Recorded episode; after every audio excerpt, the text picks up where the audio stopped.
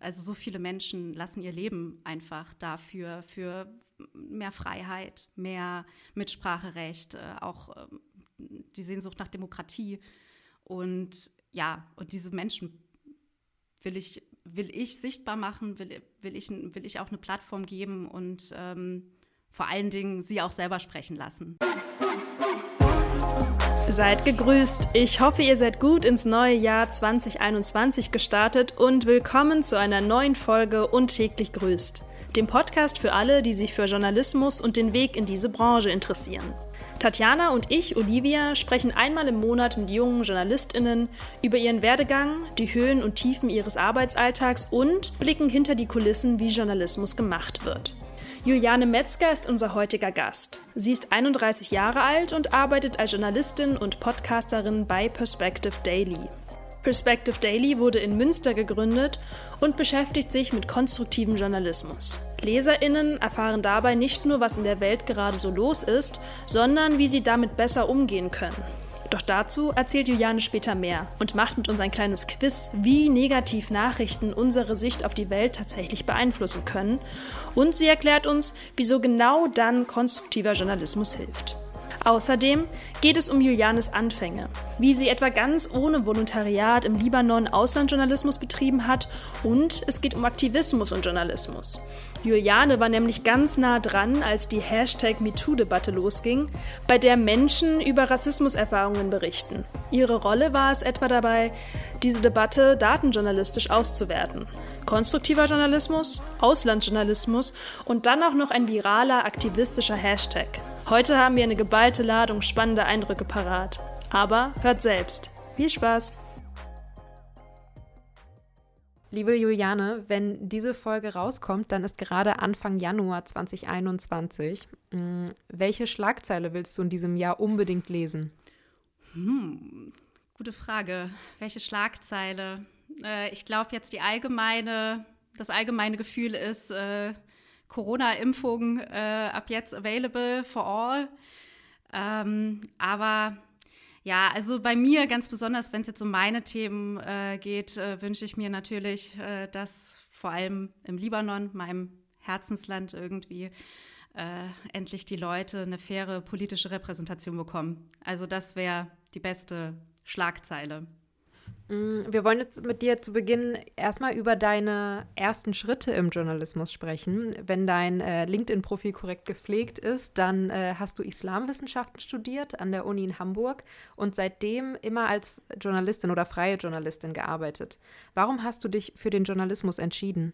Ich habe Islamwissenschaften in Hamburg studiert und irgendwie kam es dann schon durch die ganze Thematik äh, dazu, dass ich gedacht habe, okay, ich möchte halt gerne irgendwie auch in dem Bereich arbeiten, also über arabischsprachige Länder.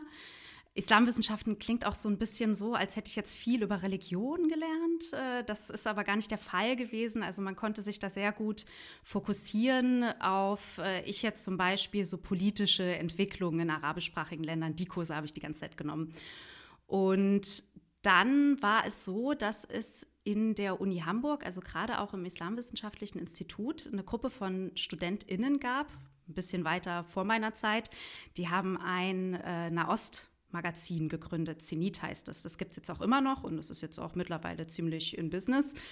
Und mhm. da konnte man dann immer, ja, wenn man als Studentin Lust hatte für Schreiben, und da habe ich mich einfach mal gemeldet, weil ich einfach auch neugierig war, was, äh, was ich damit machen kann. Außerdem kann ich mich noch so erinnern, in ähm, meinem allerersten Seminar in Islamwissenschaften hatten wir eine ziemlich coole Dozentin, die kam rein und hat uns die Frage gestellt, was wir damit jetzt anfangen wollen.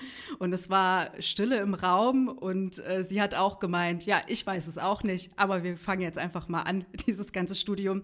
Und der Journalismus war für mich eine Antwort darauf. Also entweder man geht halt ins Akademische damit, äh, wird Übersetzerin, ähm, aber ich hatte schon Lust, irgendwie mich so mitzuteilen und dann ist es halt auch dadurch gekommen, dass ich äh, 2010 das erste Mal in Syrien war, auch um mein Arabisch, was ich äh, nicht doll beherrscht habe, anzuwenden.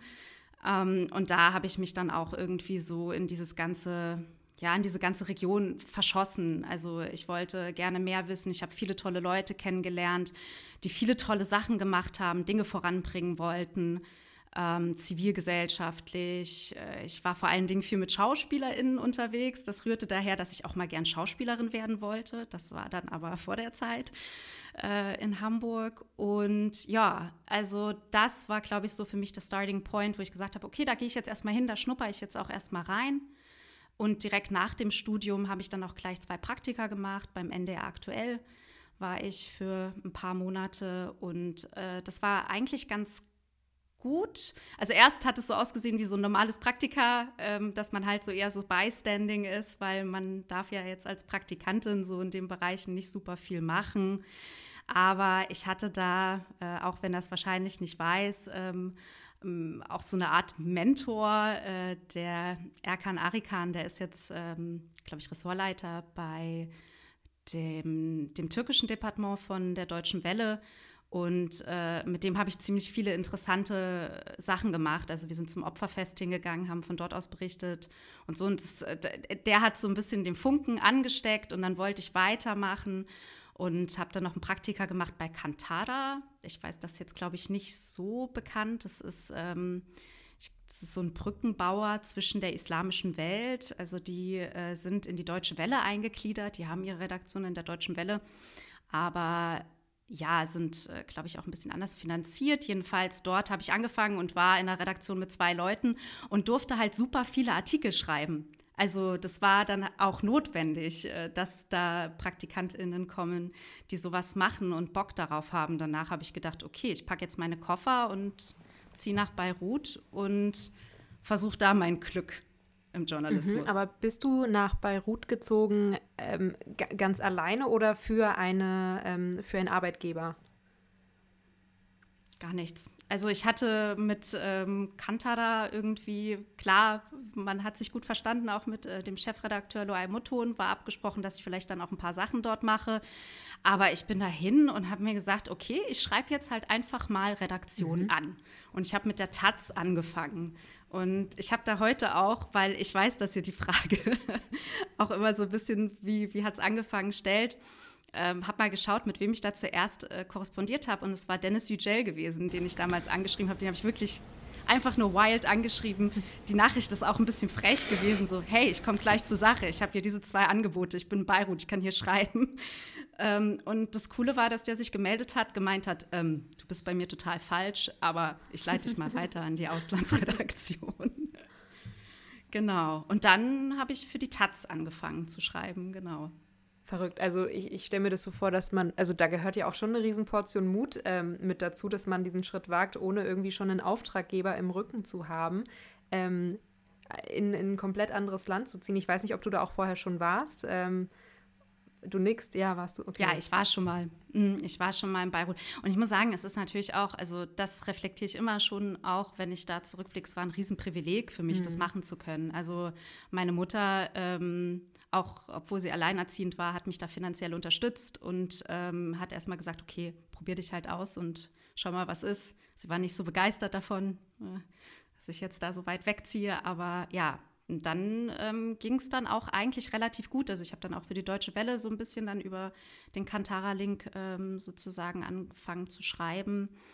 Ja, und habe dann erstmal gut und gerne in Beirut gelebt.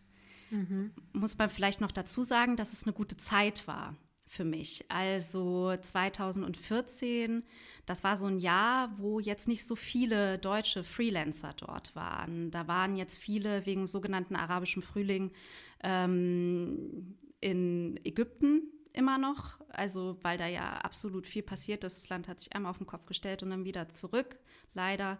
Ähm, und viele andere waren natürlich so an Syrien interessiert und waren dann häufig da, so auch als Parachute Journalists im Einsatz. Mhm.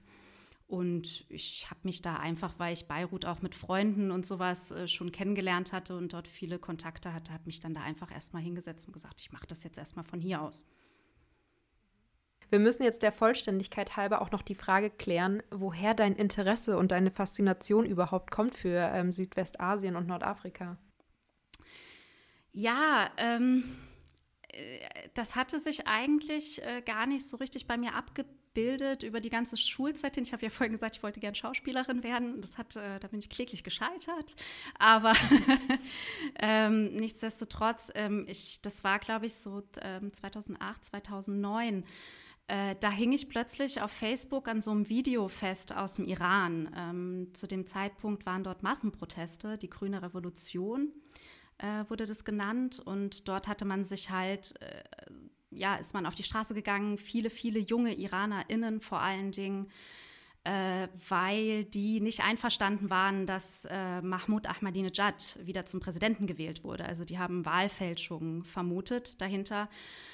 Und da war auch eine, ein Video von einer jungen Aktivistin, Neda Achan Sultan heißt die, hieß sie.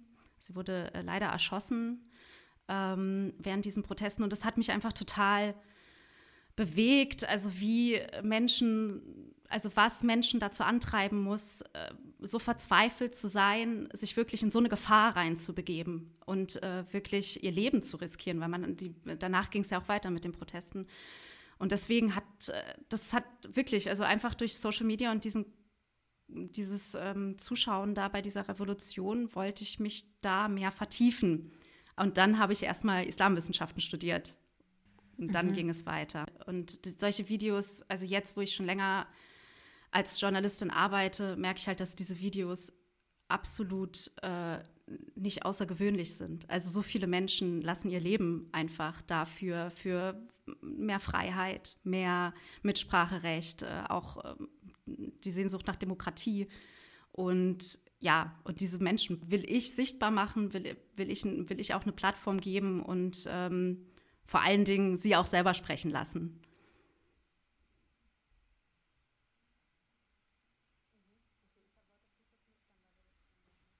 Wir wollen als nächstes über deinen jetzigen Arbeitgeber sprechen, Perspective Daily. Mm, Perspective Daily wurde Jahr 2016 im Sommer gegründet und durchlief vorher auch so eine Crowdfunding-Runde. Also da waren, ähm, ihr habt quasi erstmal Geld gesammelt, bevor ihr euch ausgegründet habt. Im gleichen Jahr hast du auch dort angefangen, wenn ich das ähm, richtig recherchiert habe, im Mai. Wie ist es dazu gekommen, dass du so früh in das Team ähm, eingestiegen bist? Ja, auch ein bisschen über Umwege, muss ich sagen. Ähm, ich vielleicht können wir da auch noch die Beirut-Geschichte ein bisschen abschließen an dem Punkt. Also ich habe äh, mhm. Beirut dann nach zwei Jahren wieder verlassen und man muss auch mal ehrlich sagen, ich bin am finanziellen Aspekt gescheitert. Also ich konnte mich einfach auch nicht weiter so durchfinanzieren, wie ich das gerne gemacht hätte und habe nach einem festen Arbeitgeber gesucht. Äh, selbst jetzt, dass ich von einer, vom Medium eingestellt werde, würde, war erstmal kein Thema. Mm, und deswegen war ich kurzzeitig als Projektleitung in Osnabrück. Für ein, ähm, es war ein Studienwerk, aber Osnabrück, äh, das war nicht so meine Hut. Also ich war da halt, das, ich war da halt wirklich ganz neu. Ich weiß noch ganz genau, ich kam zurück aus Beirut und dann war Fastnachtswoche, Karneval und die Leute sind da rumgesprungen mit irgendwelchen Känguru-Outfits und so weiter. Und ich war echt fertig mit den Nerven. Also ich konnte das irgendwie nicht ab. Und also, okay, deswegen bin ich nicht aus Osnabrück weg, aber es war halt so ein Aspekt. Und dann habe ich äh, abends irgendwie, was war das denn? Wahrscheinlich Zirkus Halligalli oder sowas. Und die Nora Tschirner war da zu Gast. Und das war ja sozusagen unsere Schirmherrin von Perspective Daily. Die hat ja dann so die Crowdfunding-Kampagne mit begleitet und die hatte da äh, drüber gesprochen. Ich fand es interessant, habe gemerkt, ach, Münster ist ja neben Osnabrück, kann ich ja mal anfragen. Und dann habe ich das auch gemacht und wurde dann relativ schnell eingeladen, weil jetzt noch niemand für so das, ich sage mal in Anführungszeichen, wir haben keine Ressorts, aber so für die Themen, die ich bearbeitet habe, hatte sich noch niemand gemeldet. Und dann ging das auch relativ äh, quick and dirty, also dass ich dann auch innerhalb von zwei Wochen da angefangen habe. Und nach Münster gezogen bist? Und bin nach Münster gezogen. Mhm. Für die HörerInnen, äh, die Perspective Daily nicht kennen, ähm, kannst du kurz einordnen, was ihr anders macht als äh, zum Beispiel Zeit Online, Stern.de oder Spiegel? Also wir sagen ja, wir sind das erste deutsche konstruktive Online-Magazin. Und ich glaube, das kann man auch äh, gut behaupten, indem man sagt, wir, wir sind halt schon stringent konstruktiv. Also wir haben uns total diesem Aspekt konstruktiver Journalismus verschrieben und versuchen das auch in jedem Artikel, den wir auf der Seite veröffentlichen, zu zeigen. Aber ich will auch mit dazu sagen, es gibt immer schon konstruktiven Journalismus und auch der Spiegel und die Zeit und alle anderen haben auch schon konstruktive Stücke gehabt. Nur wir haben es halt wirklich so in unsere in unsere DNA reingeschrieben, dass wir das auch wirklich so verfolgen wollen. Was bedeutet denn konstruktiver Journalismus? Jetzt geht das Riesenthema auf.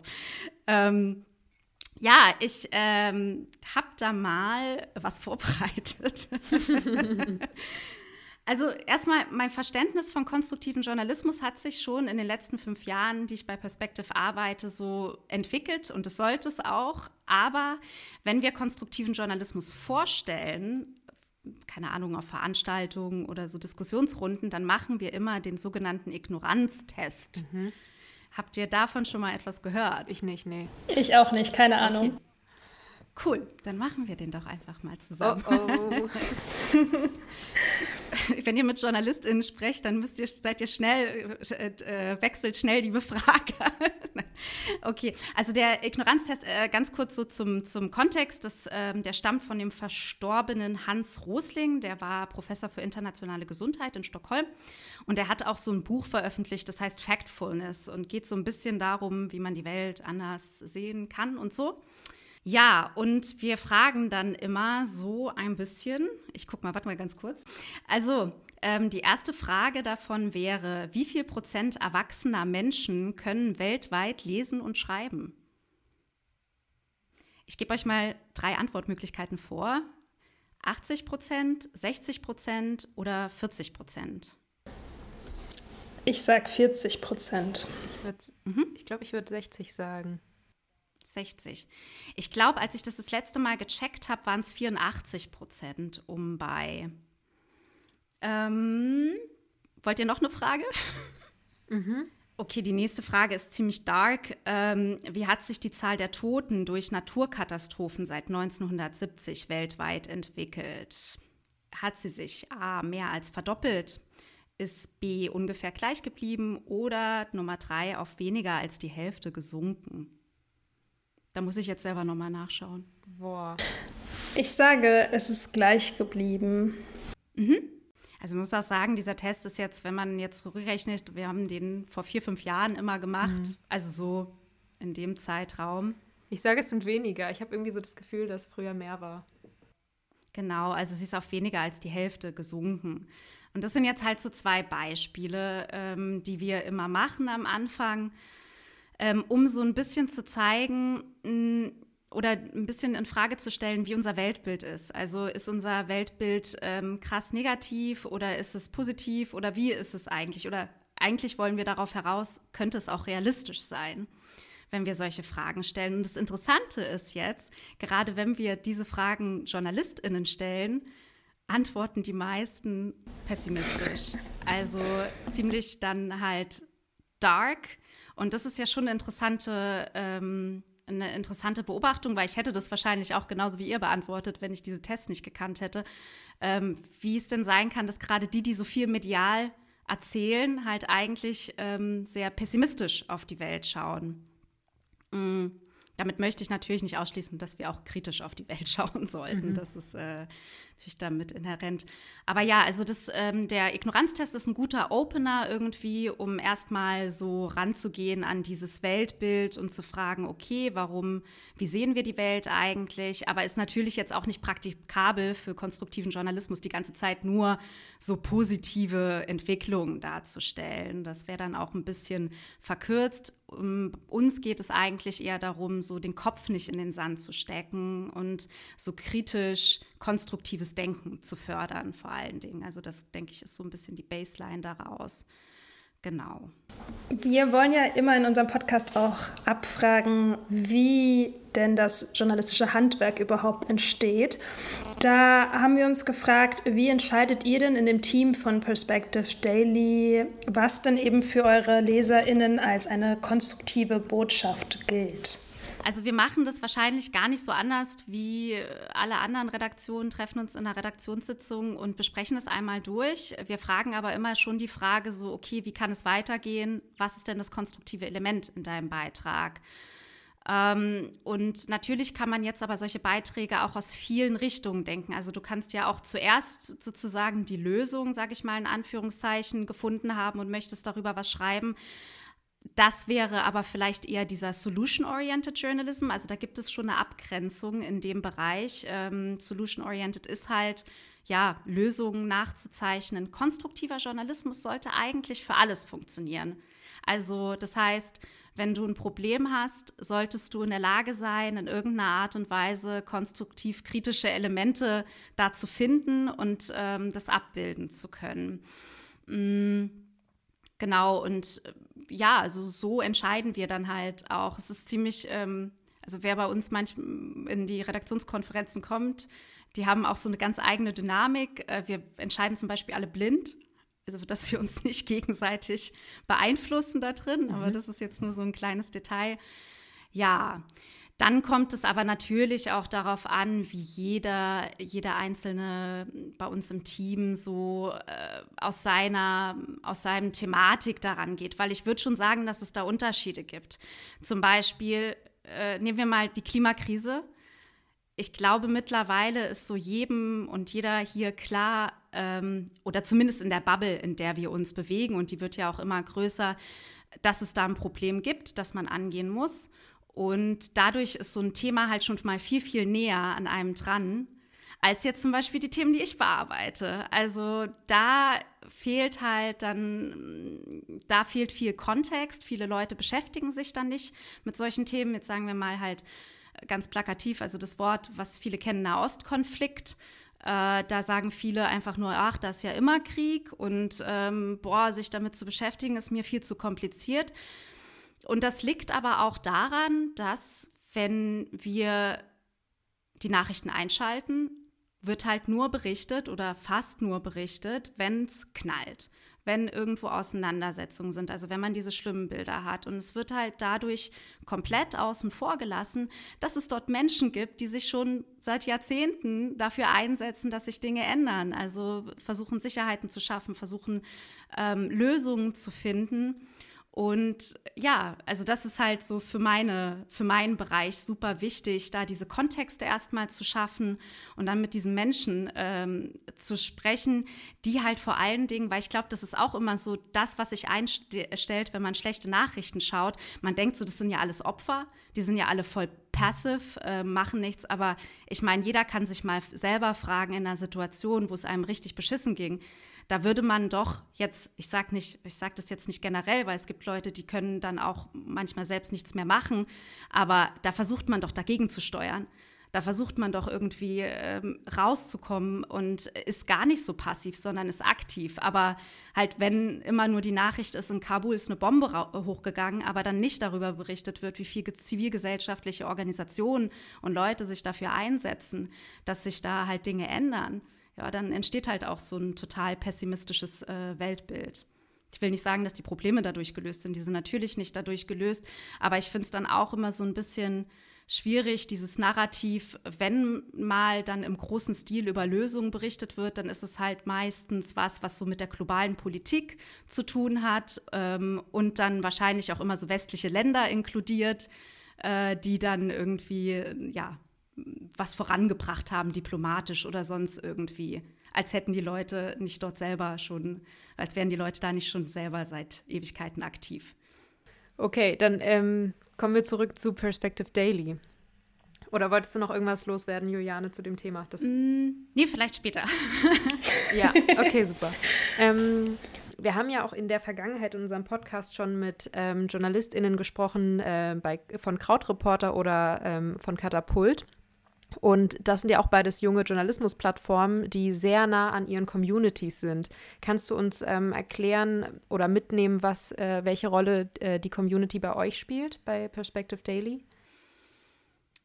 Also auf jeden Fall viele verschiedene Rollen. Zum einen äh, ist es natürlich ganz schön, erstmal eine Plattform Leuten zu geben, in, dem, in denen sie sich austauschen können und zwar so austauschen können, dass es vielleicht auch, also das nicht vielleicht, sondern dass es auf Augenhöhe passiert. Da achten wir schon sehr drauf. Wir hatten halt auch so den Tragen, was zu entwickeln, was so ein bisschen ja ein anderes Bild als Social Media und diese ganzen Diskussionen, die dann so auf Facebook unter Beiträgen abgehen, ähm, hat und dass sich die Leute da halt auch sicher fühlen zu sagen, was sie denken. Ähm, dann hat es natürlich auch die Funktion, dass sie uns Tipps geben, also Anregungen, auch um weitere Recherchen äh, zu, voranzutreiben. Wir fragen auch manchmal wirklich ganz aktiv mit ganz kleinen Artikeln bei unseren Mitgliedern nach, hey, was wollt ihr denn noch zum Beispiel über Corona wissen? Und genau, das sind so äh, zwei Funktionen, aber natürlich sind die Mitglieder, also wir, wir, wir leben ja durch unsere Mitglieder, also wir machen das Ganze ja auch für unsere Mitglieder. Deswegen sind sie natürlich ganz, ganz wichtig und wir überlegen uns halt immer wieder hin und her, was können wir denn noch machen, also wie können wir da noch besser in Nahkontakt kommen. Und ja, da zum Beispiel entscheiden ja die Mitglieder bei uns ähm, wir haben diesen Vollgut-Podcast, den ich ja auch mit moderiere. Mhm. Und da entscheiden die Mitglieder, welches Thema wir besprechen. Zum Beispiel, wir geben dann immer zur Abstimmung so drei Themen. Und Sie können dann entscheiden, können auch Themen einreichen, die zur Abstimmung gestellt werden können. Muss natürlich dann immer auch, also da muss man auch sagen, es muss natürlich auch von uns bearbeitbar sein. Also ich kann jetzt halt zum Beispiel, ich könnte jetzt zum Beispiel nicht über einen RNA-Impfstoff eine halbe Stunde lang mhm. reden. Das äh, macht dann unsere Gesundheitsredakteurin Lara Malberger. Aber Genau, so, so die Funktion auf jeden Fall. Und natürlich ist gerade, wenn man mit Mitgliedern zusammenarbeitet, das haben wir jetzt kürzlich ähm, auch nochmal besprochen, es ist eine krasse Vertrauensbasis. Also die Leute, die abonnieren ja auch ein Magazin, weil sie vertrauen, was die Menschlein, die dafür arbeiten, schreiben und sich da auch abgeholt fühlen wollen. Ähm, in der Kommunikation miteinander. Und das ist natürlich also was, was, wo wir immer wieder und jetzt auch aktuell ähm, überlegen, okay, wie kann man da, was kann man da noch mehr machen miteinander? Wie kann man da noch näher aneinander rankommen? Was ganz schön ist, ist bei uns natürlich auch, dass wenn GastautorInnen bei uns schreiben, dann sind manche auch in den Diskussionen mit unterwegs und dann kann man direkt auch da nochmal nachfragen. Wir hatten auch schon, dass InterviewpartnerInnen interessiert waren an den Diskussionen und dann auch in die Diskussion gegangen sind mit unseren Mitgliedern. Das ist natürlich cool. Also das hast du halt, das hast du jetzt in anderen Medien halt nicht in der Art und Weise. Ne? Ja, voll. Ich würde gerne das Thema ähm, Auslandsberichterstattung, was wir eingangs äh, besprochen haben, noch mal ein bisschen mehr vertiefen ähm, und steige dazu ein mit einem Auszug aus deiner Autorenbeschreibung, die du bei Perspective Daily hast. und zwar ähm, steht da, durch die Konfrontation mit außereuropäischen Perspektiven ist ihr zurück in Deutschland klar geworden, zwischen Berlin und Beirut liegen gerade einmal 4000 Kilometer. Das ist weniger Distanz als gedacht. Du hast Tatjana ja vorhin schon die Frage beantwortet, woher so deine generelle Faszination kommt, jetzt speziell für ähm, Nordafrika. Für mich klingt diese Autorenbeschreibung auch ein bisschen so, als hätte sich deine Perspektive durch deine Auslandsberichterstattung nochmal verändert. Und was genau war denn da dieser Aha-Moment oder der Klick-Moment? Ich weiß jetzt nicht, ob es einen bestimmten gab. Ähm, es gab viele. Ähm also man muss ja sagen, ich bin halt nach Beirut gegangen und war erstmal auch, und das reflektiere ich immer mit, eine weiße Journalistin. Also ich gehe halt in ein Land und ich maße mir an, darüber zu berichten. Ich maße mir an, einen Fokus zu setzen, was berichtet wird. Und ja, das also so, so war erstmal so die, die, die Ausgangslage. Und als ich dann dort vor Ort war, habe ich dann halt gemerkt, krass, okay, wie viele Perspektiven es einfach gibt und wie stellt man die eigentlich alle dar und was kann man damit eigentlich alles anfangen. Ähm, ich glaube, der Moment, wo es für mich am krassesten war, war, als 2015 die Müllproteste in Beirut losgingen. Also das war ein unglaublich heftiges Jahr für Beirut und auch andere Städte, da ähm, wegen Korruption, Müllwirtschaft und so weiter haben sich einfach mal die Müllberge auf den Straßen getürmt, weil die nicht mehr abgeholt wurden. hatte viel mit äh, falscher Planung, aber halt auch Korruption zu tun. Äh, ging um Verträge, wer kriegt jetzt das ganze Geld dafür, das Zeug abzuholen. Und dann wurde auch so eine Müllkippe, die für Beirut verantwortlich war, so, ich glaube, 18 Mal überbelastet und so weiter. Und damit war dann finito. Und da sind ganz, ganz viele, plötzlich ganz, ganz viele junge AktivistInnen auf die Straße gegangen. Und es kamen mehr und es kamen mehr und es kamen mehr. Ganz viele junge Menschen zusammen, die gesagt haben: Hier, jetzt ist Schluss mit der ganzen Sache. Jetzt reicht's. Also unsere PolitikerInnen äh, scheren sich im feuchten Kehricht um uns. Und da stand ich dann halt so drinne und es war halt für mich so die erste Demonstration, jetzt abseits davon, dass ich hier vielleicht mal in Deutschland irgendwo mitgelaufen bin und ein Zeichen gesetzt hatte, aber das war so die erste ähm, Demonstration, wo ich gemerkt habe, krass, also hier geht es um eine Existenz. Also hier geht es darum, ähm, weiterleben, weiter atmen zu können, auch in Beirut, wirklich. Also ganz konkret, das Zeug hat gestunken. Es sind Kinder krank geworden äh, wegen dem Grundwasser, was irgendwie dann äh, giftig war und so weiter und so fort. Und ja, das war, glaube ich, für mich so der Moment zu sagen, okay, ich will das halt, also ich will noch mehr diese Stimmen in den Vordergrund stellen. Und es hat sich jetzt, also wenn man so ein bisschen den Bogen schlagen kann, jetzt zu heute, ähm, ich mache seit einem Jahr ein Projekt bei Perspective Daily, das sind Briefe. Ähm, das äh, ist so ein bisschen Mix zwischen konstruktiven Journalismus und Cross-Border Journalism. Also Cross-Border ist ja, dass meistens dann zwei JournalistInnen aus verschiedenen Ländern zusammenarbeiten, um halt einen viel, viel valideren, wie ich finde, Beitrag zu gestalten. Also nicht nur so monoperspektivisch. Und dort arbeite ich jetzt halt mit einer Journalistin, der Anuradha Sharma aus Indien zusammen. Ähm, die schreibt ganz ähm, tolle perspektivische, also die, die schreibt halt sehr, sehr subjektiv und das, finde ich, ist das, was im Auslandsjournalismus fehlt. Ich finde, im Auslandsjournalismus fehlt die Subjektivität. Natürlich kann man Reportagen schreiben und so weiter und da reinkriechen in die Person und so weiter, aber es bin ja immer noch ich, die jetzt entscheidet, welches Gefühl und welche, welchen Gedanken ich abbilden möchte. Aber viel interessanter ist es doch, wenn die Person selber schreibt und man dann miteinander gucken kann, wie das jetzt, also wie das Framing und so weiter für die deutsche Leserschaft funktioniert und dadurch Zugänge schafft, die man vorher halt einfach nicht hatte. Und dadurch ist, also das ist für mich gerade eine Reihe, die finde ich ganz spannend, ganz toll. Die AutorInnen schreiben auf Englisch, ich übersetze es dann auf Deutsch, aber editiere gleichzeitig auch schon mit, so für die deutsche Leserschaft.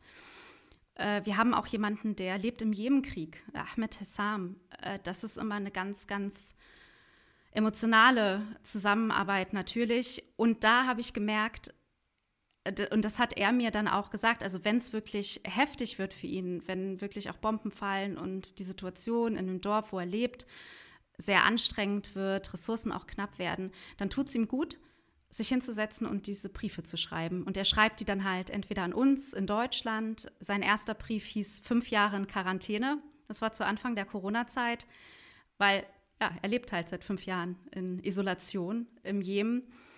Und diesen Brief hat er dann seinen Kindern gewidmet, die hier in Deutschland leben. Und das war so, also das hat, da haben wir auch von den Mitgliedern, die das gelesen hatten, es war krass emotional und die Leute wollten dann an Ahmed ähm, Hessam Nachrichten schicken, also Sachen, die ich ihm weitertragen kann. Und das kann dann Journalismus halt auch machen, wenn man auch als Journalistin selber so ein bisschen zurücktritt und die Plattformen, die man dann hat, dann auch Menschen geben kann, um Sichtbarkeiten zu erzeugen. Genau. Aber jetzt sind wir von Beirut ganz weit weggekommen. Ich hoffe, der Bogen war okay. Alles gut. Ähm, in dem Kontext, es klingt, als würdest du eben deine eigene Rolle als, also wenn du eben über Auslandsthemen ähm, schreibst, sehr, sehr genau eben reflektieren, dass du zum Beispiel sagst, gut, du, spr äh, du sprichst aus, aus, der, äh, aus der Position einer, einer weißen Deutschen und auch eben, was du gesagt hast zu dem äh, Projekt Briefe aus. Ähm, du hattest vorhin den Begriff Parachute Journalism, also Fallschirmjournalismus ähm, genannt. Das ist eine ganz, ganz andere Art, wie Journalisten eben im Ausland ähm, ähm, berichten können. Ich, ich habe die leise Ahnung, du siehst das kritisch. Ähm, und mich würde einfach deine Meinung dazu interessieren. Also Parachute Journalism, du kannst es wahrscheinlich besser einordnen als ich, deswegen würde ich dich vielleicht bitten, das einmal einzuordnen und dann vielleicht deine Meinung dazu zu teilen. Ja, Parachute ist der Fallschirm, der Fallschirmjournalist, der über ein Land abspringt und eigentlich jetzt vorher gar nicht so richtig in den Kontexten des Landes drinne war. Und das ist natürlich passiert häufig auch in Kriegssituationen. In, man muss sagen, es gibt viele KriegskorrespondentInnen, die das schon jahrelang machen und die auch ihr Know-how da haben. Ähm, das ist gut. Aber gerade wenn wir jetzt über Syrienkrieg sprechen, dann war es in der Situation so, dass viele junge Freelancer sich aufgemacht haben nach Syrien und äh, von dort aus berichten wollten. Was natürlich, also muss jetzt auch sagen, das ist natürlich auch wichtig, dass diese Berichte da sind. Ansonsten, also gerade habt ihr irgendwas über Syrien gehört? Es ist total das Informationsloch. Da passiert anscheinend gar nichts mehr. Haha, von wegen. Da passiert total viel, aber keiner kriegt es halt irgendwie so richtig mit. Das Interesse ist abgeflaut. Hm, deswegen, also ich, ich denke, Parachute Journalism ist wichtig, da wo kein Journalismus, also da wo nichts rauskommt. Aber da könnte man sich auch mal umgucken, wer denn dort vor Ort ist und vielleicht da auch Leute empowern, die dann von dort aus sprechen könnten. Also da gibt es immer Leute, immer. Findest du es denn nötig, im Ausland gelebt zu haben oder im Ausland zu leben, um guten Auslandsjournalismus machen zu können? Also aus dem Bauchgefühl würde ich jetzt sagen, ja. Aber ähm, ich habe jetzt auch gemerkt, wie seitdem ich jetzt hier in Deutschland bin, ähm, habe ich auch immer weniger berichtet aus dem Ausland. Also ja, deswegen nochmal ja. Ähm, ich finde es sogar wichtig, dass man da vor Ort ist also die ganze Zeit dann auch dort vor Ort ist. Okay, ich würde einen Beitrag ähm, von dir gerne anschneiden zumindest. Ähm, und zwar der Beitrag, den du über die Explosion in äh, Beirut Anfang dieses Jahr, diesen Jahres ähm, publiziert hast bei Perspective Daily. Ähm, der hat eine ganz persönliche Färbung, einfach dadurch, dass du ja auch eben in Beirut äh, gelebt hast. Mm. Und da nun vielleicht die Frage, du hattest ja schon das Format Briefe aus äh, vorgestellt, wie du da eben versuchst, ähm, zusammen mit anderen Journalisten, die in anderen äh, Ländern eben äh, sind und von dort kommen, die Perspektive von Einheimischen sozusagen äh, weiter nach vorne zu bringen. Ähm, andersherum, du hast es auch schon ein bisschen angeschnitten, wie macht man es denn aber trotzdem, gerade diese Perspektive von Einheimischen, wenn man jetzt eben selber die Berichte schreibt, ähm, nicht ja, denen einfach, einfach gerecht zu werden quasi und nicht einfach über die Köpfe hinweg von Leuten zu schreiben oder anders zu publizieren.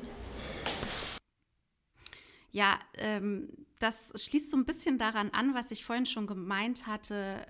Konstruktiver Journalismus, jetzt, also was ich ja dann auch dann da implementiere, das hat damit zu tun, dass man lange schon an diesem Thema dran ist, also eine langfristige Bearbeitung dieses Themas hat, dass man sich eine Expertise irgendwie da angeeignet hat und deswegen auch schon so ein bisschen, so ein ganz, also wirklich vielleicht so ein Prozent schon diese, vielleicht auch die Rhetorik von Menschen vor Ort äh, mitgenommen hat. Also dieser Explosionsartikel aus Beirut, der war tatsächlich, der war mir so wichtig. Ähm, ich meine, da sind 2750, 2750 Tonnen Ammoniumnitrat explodiert. Und wir können uns immer noch nicht vorstellen, was da passiert ist. Also ich kann es mir immer noch nicht vorstellen. Habe danach mit Freunden gesprochen.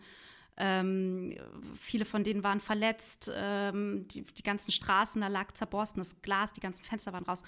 Und ich selber, auch wenn ich da natürlich versuche, als Journalistin eine gute Distanz zu wahren, das ist, das, also das hat einen schon so ein bisschen wütend gemacht, weil dieses, diese, diese, diese fette Explosionsladung lag da im Hafen von Beirut seit 2013 oder ungefähr sowas und hätte jederzeit hochgehen können. Und es hat ähm, von den Verantwortlichen niemanden interessiert. Und deswegen ist das ja auch ein krasses Meinungsstück geworden, mh, mm, wo ich dann auch so versucht habe, mal mit so einer gewissen, so einem gewissen Storytelling innerhalb weniger Zeilen das Problem im Beirut nachzuzeichnen. Und ich glaube, das ist es halt gerade für mich gewesen, dass ich, ähm, dass das sich darüber Gedanken machen, wie man dann diese, diese komplexe Situation in so einer Story gut herunterbrechen kann, sodass es viele Leute verstehen und der Zugang einfach da ist, dass das funktioniert. Wir möchten mit dir das nächste Thema anschneiden. Hashtag MeToo mit der 2. Ähm, das war eine Debatte 2018 ähm, für Menschen mit Migrationshintergrund. Äh, kannst du uns kurz einordnen, was hinter diesem Hashtag steckt? Hashtag MeToo, das W anstatt das O. Ähm, ja, hinter dem Hashtag MeToo verbirgt sich eigentlich erstmal eine Aufforderung an Menschen, die Diskriminierungserfahrung, rassistische Diskriminierungserfahrung in Deutschland gemacht haben, diese ja mitzuteilen. Ähm, mitzuteilen jetzt natürlich nicht unter Zwang, sondern es war ein Aufruf vom Sozialaktivisten Ali Jan mit Perspective Daily zusammen. Wir haben mh, mm, also vielleicht kann ich ein bisschen einmal eine Rolle rückwärts doch machen, weil ansonsten ja, lässt klar. es sich so schwer erklären. Äh, das war, es ist ja immer so gewesen, wenn Rassismus Thema war in Deutschland, war das halt immer so eine Einzelfallgeschichte. Also wenn es überhaupt mal so ein, so ein rassistischer Vor Vorfall und da sage ich jetzt einfach mal eine Triggerwarnung mit dazu, damals mit Boateng und Gauland, die Nachbarschaftsgeschichte. Ja, ähm, dann wurde das gesagt, dann war das in den Medien groß und es war ein Beispiel für Rassismus, aber dann wurde es halt wieder schnell abgecancelt, weil es war ja nur der eine, der das gesagt hatte. Dass Rassismus und ähm, rassistische Tendenzen in der weißen Mehrheitsgesellschaft einfach omnipräsent sind, das äh, war irgendwie nie Thema so richtig oder wurde nie so richtig weiterverfolgt, außer dass halt AktivistInnen ständig darauf aufmerksam gemacht haben und trotzdem ignoriert wurden von Medien Deutschland. Mm. Und dann war ja diese Situation mit Mesut Özil, unserem ehemaligen Nationalspieler, der sich mit äh, dem Präsidenten der Türkei, Erdogan, ablichten hat lassen, direkt vor der WM.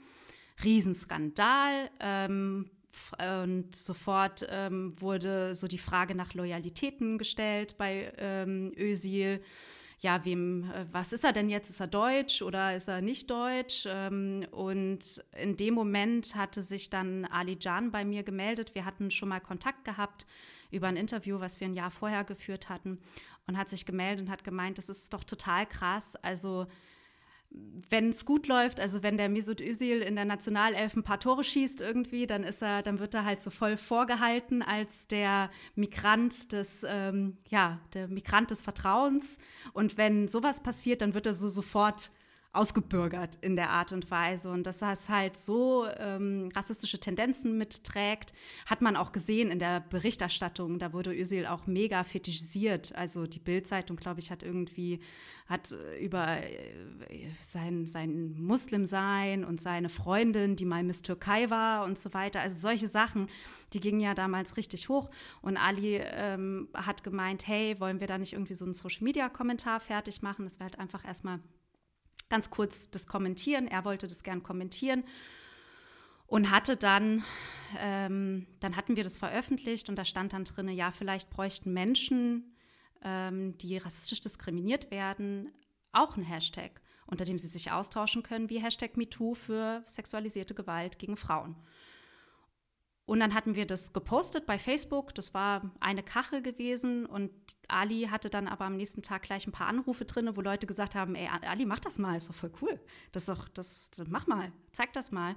Und dann hatte er mich angerufen und dann saßen wir vor so einem äh, weißen Blatt und hatten halt ganz viele verschiedene Ideen, wie jetzt dieses äh, Hashtag aussehen könnte. Und äh, er hat sich dann schlussendlich äh, für das Hashtag MeToo entschieden, weil es so zusammengebracht ist. Also MeToo, die zwei, steht halt für das Zwei-Sein. Also diese zwei Seelen, hat er auch gesagt, oder die zwei Heimaten, die man in seiner Brust vereinen kann. Und das so total okay ist, dass man das hat, dass man in dem einen lebt, aber halt das andere immer bei sich trägt. Und dann hatte er auch noch, das war dann so ein Kampagnenvideo, was dann noch mit rausging am selben Tag, hat er am Ende noch aufgefordert, Menschen mit Rassismuserfahrungen, hey, könnt ihr nicht bei Twitter reinposten, was euch passiert ist. Wir wollen jetzt mal zeigen, dass das kein Einzelfall ist hier in Deutschland. Und dann war erstmal zwei Tage nichts. Und dann kam Malcolm Ohanwe, den ihr ja auch schon interviewt hattet, und der hat dann ähm, drei, vier Posts fertig gemacht über Diskriminierung in der Schule. Und auch so in seiner späteren Lebensphase hat er noch geschrieben, hier Ali, I did my deed.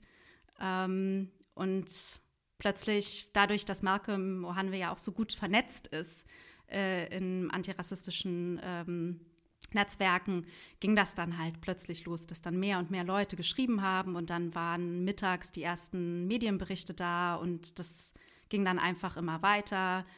Ja, und äh, mehr und mehr Leute kamen hinzu und bald waren es Tausende und bald waren es Zehntausend und ja, dann war Ende irgendwann mit Einzelfall und ähm, dieser Behauptung. Genau. Also das ähm, ist dadurch entstanden, aber es war halt, also ich muss auch sagen, ihr hattet mir ja vorab auch ähm, geschrieben, so wie macht man eine erfolgreiche Social-Media-Kampagne, so als Frage in einer E-Mail. Ich glaube, äh, ich weiß nicht, ich fühle mich da als schlechteste Person zu fragen, weil es war halt einfach so ein Moment gewesen. Also es war auch so eine Zusammenarbeit gewesen. Äh, dieses Hashtag MeToo hat auch nie Perspective Daily gehört oder sonst irgendwas. Es ist einfach in einer Zusammenarbeit entstanden und ist dann raus in die Welt gegangen und hat hoffentlich ein paar Leute aufgerüttelt, äh, sich zu hinterfragen, was eigentlich gerade hier Phase ist oder was immer schon Phase war. Ähm, ich habe auch gerade äh, gedacht, also du, als du es jetzt zum Ende hin noch gesagt hast, dass der Hashtag ja nie äh, Perspective Daily gehört hat, als Olivia mir das erste Mal ähm, erzählt hat, dass sie dich für den Podcast vorschlagen ähm, möchte, hat sie eben dazu gesagt, ja, und die Juliane war da eben auch involviert und Perspective Daily bei der ganzen MeToo-Debatte. Und dachte ich so, wie? Ich dachte, das wäre irgendwie aus irgendeinem Phänomen von einer Einzelperson entstanden. Also das ist äh, an mir überhaupt, also das ist überhaupt nicht angekommen, dass das von tatsächlich dass dann äh, eine journalistische Plattform mit hintersteht. Ähm. Ähm, das hat ja auch einen Namen, wenn man mit so einem, mit so einem, sagen wir mal, Schlagwort Geschichten sammelt, das Crowdsourcing Stories. Und das mhm. habe ich mir dann auch im weiteren Verlauf mit angeschaut. Also ich hatte dann einen Datenanalysten gefunden, den Luca Hammer. Der hatte so eine Grafik fertig gemacht, wie sich äh, MeToo in den ersten zwei Wochen entwickelt hatte. Und es war sehr interessant, weil man dann halt gesehen hat, also es gab diese eine progressive große Bubble, das waren dann halt die meisten Leute, die ihre eigenen Geschichten erzählt haben, aber auch Medien, die dann darüber berichtet haben. Und es gab natürlich auch eine dagegen gerichtete Bubble. Ähm, und für mich war es interessant, weil er konnte dann diese ganzen Tweets, hat er dann kategorisiert in so einer Excel-Datei und man konnte dann mit Schlagwort suchen und konnte dann praktisch dadurch feststellen, okay, die meisten der Tweets waren über Schule. Schule und in diesen Schultweets die meisten über ähm, Schulpersonal, das diskriminiert hatte. Und danach kamen dann die ganzen anderen Arbeit, Wohnung, ähm, wie die Eltern, auch Elterngenerationen waren, war auf jeden Fall ein Thema. Und das habe ich dann journalistisch ähm, natürlich nutzen können. Habe auch da einen Artikel drüber geschrieben, wie sich das alles dann so ähm, ja, verselbstständigt hat. Hat auch viel Kontakt mit AktivistInnen zu der Zeit, weil es war, muss man auch sagen, es war auch krass gewesen. Das hat man dann nicht so sehr gesehen, aber nach dem ersten Tag oder so der ersten Welle äh, kamen die ganzen Trolls nachts raus. Also als praktisch so Twitter Deutschland so ein bisschen geschlafen hat, haben die dann halt die Leute angegriffen auch, die dann selbst getweetet haben. Und da hat sich dann auch so eine kleine Art von Gruppe formiert, die dann so ein bisschen dagegen gehalten hat. Also es waren, es waren schon alles Sachen, die man auch auf jeden Fall als berichtenswert und als berichtbar äh, mitzeichnen konnte. Deswegen, ja, sehe ich da trotzdem so eine Teilung. Also Ali war die Person, die Unterstützung ähm, wollte und gebraucht hatte in dem Moment. Und mhm. ähm, ich war aber, habe dann trotzdem drauf geschaut, okay, was, wie kann man daraus jetzt ähm, ja, so einen Artikel dann auch machen oder weiter berichten darüber. Ja, die datenjournalistische Auswertung, die packen wir natürlich in die Infobox, also oder in die Shownotes. So. Infobox ist was anderes. Ähm, Willkommen auf YouTube in der Infobox. Ja, nee, da sind wir noch nicht. Ähm, genau, ich habe die, als ich die gelesen habe, ich war da total gefesselt und fand eure Erkenntnisse super spannend, die du jetzt gerade auch kurz aufgeführt hast. War das denn geplant gewesen, dass ihr das nochmal datenjournalistisch begleitet? Also das kam wirklich dann dadurch, dass ich diese Datenanalyse von Luca Hammer gesehen hatte. Und äh, also das war, natürlich wollten wir da weitermachen. Wir hatten äh, Interviews erstmal geführt, auch mit Malcolm Ohane war auch wieder mit dabei. Und ähm, Ali haben wir dann auch nochmal interviewt dafür.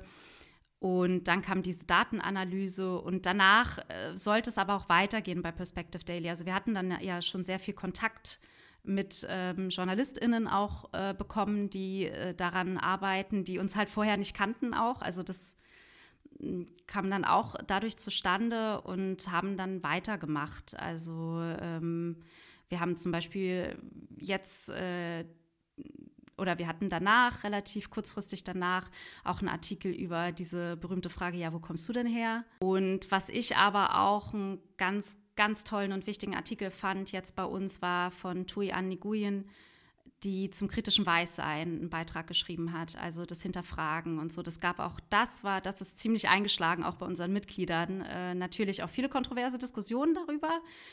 Ähm, aber ich glaube, das sind so also das hat sich dann halt einfach auch durch Hashtag MeToo für Perspective Daily als, ähm, als Journalismus mit ergeben, dass wir dann jetzt auch mehr in die Richtung gehen konnten. Gab es denn irgendwas in der ganzen Debatte, ähm, was euch als Redaktion oder eben als, als Wurzel dieses Hashtags total überrascht hat? Ja, auf jeden Fall, wie viele Leute mitgeschrieben hatten. Aber das kann ich jetzt nur aus meiner, aus meiner weißen Perspektive tatsächlich mhm. sagen, weil ich glaube, andere hat es überhaupt nicht überrascht. Hm, durch das ganze Gespräch, was wir bisher mit dir geführt haben, zieht sich so ein, ein, ein Thema und es ist auch irgendwie so das Thema Aktivismus. Jetzt gerade eben ähm, bei der MeToo-Debatte, über die wir gesprochen haben, ist nochmal ganz, ganz stark im Vordergrund, einfach auch dadurch, dass Alia eben auch ähm, Aktivist ist. Du bist ja aber selber Journalistin und wo ziehst du denn da die Grenze zwischen Journalismus und Aktivismus? Ja, also ich denke schon, dass es einen Unterschied gibt zwischen, ähm, dass man irgendwie auf die Straße geht und aktivistisch unterwegs ist oder dass man Organisationen gründet, die ein bestimmtes Ziel verfolgen. Also ich habe eine Haltung als Journalistin. Es fängt ja halt einfach schon an, egal über was ich berichte, es ist subjektiv. Es ist ja jetzt wirklich, also es ist subjektiv ausgesucht. Ich könnte ja jetzt auch über XY reden, aber ich rede lieber über XX. Juliane, wir kommen langsam zum Ende zu unseren berühmt-berüchtigten äh, drei Rausschmeißer-Fragen. Ich beginne gleich mal mit der ersten. Und zwar, welches Thema würdest du gerne journalistisch bearbeiten, hältst es aber, in Klammern, noch für utopisch? Okay, ich mein, in meinem Kopf ist es die ganze Zeit, ist das utopisch? Nein, das ist nicht utopisch. Perspective Daily schreibt die ganze Zeit Utopien. Wir schreiben die ganze Zeit Utopien. Es gibt kein Thema, das so utopisch ist. Das, das lasse ich als Antwort gelten. Ja, nehmen wir. Das nehmen wir. Dann die zweite Frage. Welcher Podcast ist viel zu unterschätzt? Oh, da ähm, gibt es so viele. Warte, äh, nee, der ist überschätzt. mm. Ach, mein absoluter Lieblingspodcast, den gibt es nicht mehr. Jetzt muss ich mal ganz kurz reingucken. Vielleicht haben sie ja wieder. Welcher war das ähm, denn? Das waren das? The Ir Irrelevant Arabs. Die haben halt auch so ein, so ein Format gehabt, wo sie so ein bisschen über ja, die Probleme, auch äh, Diskriminierung und so weiter gesprochen haben, aber auch um die ganzen, den ganzen politischen Fuck-up in ihren Ländern. Den gibt es aber, die haben es eingestellt, mhm. glaube ich. Aber The Irrelevant, The Irrelevant Arabs kann man immer noch hören, zumindest, die alten Folgen. Okay. Verlinken wir. Nun die letzte Frage, die kommt von Julius Gabele. Das war unser letzter Gast. Ähm, der ist der, nicht der, sondern einer der Online-Chefs ähm, von Katapult. Und zwar, er kennt dich nicht. Diese Frage klingt aber trotzdem, als würde er dich kennen. Ich stelle sie trotzdem genauso, wie er sie formuliert hat. Bist du mit deiner Buchidee endlich weitergekommen? um, ähm, ich habe zwei, zwei Skizzen liegen. Eine ist so eine crazy Dystopie und das andere, ja, geht auch so ein bisschen ähm, über subjektiven Auslandsjournalismus. Nein, ich bin nicht weitergekommen damit. Als, als, hätte Juli es geahnt. Haben wir nicht alle irgendwo unsere Buchideen liegen? Ja, darüber haben Olivia und ich gestern auch ge gesprochen und gelacht. Gut, ähm, das war es auch schon, Juliane. Vielen, vielen Dank für deine Zeit und ähm, danke. Ja, ich fand es auch sehr spannend. Danke für die, ähm, für die Einladung. Es war für mich wirklich jetzt das erste Mal so richtig lang selber von mir zu reden. Äh, mhm. Sehr weird, weil ich bin eher eine von den JournalistInnen, die gerne so ein bisschen im Hintergrund bleibt. Das war Folge 15 des Und täglich grüßt Podcast. Diesmal mit Juliane Metzger von Perspective Daily. Besonders spannend fand ich, wie Juliane sich nicht von wenig Erfahrungen und Textkritiken hat bremsen lassen, als sie im Libanon als Journalistin unterwegs war. Und dass stattdessen hohe Motivation und Engagement einiges wettmachen können, was einem vermeintlich noch so fehlt. Danke dir, Juliane, für deinen Besuch und euch fürs Zuhören. Wenn euch die Folge gefallen hat, dann empfehlt sie doch gerne weiter und lasst uns einen Kommentar oder eine Nachricht bei Instagram da. Dort heißen wir täglich grüßt. Wir hören uns bald wieder und bis dahin alles Gute und bis bald.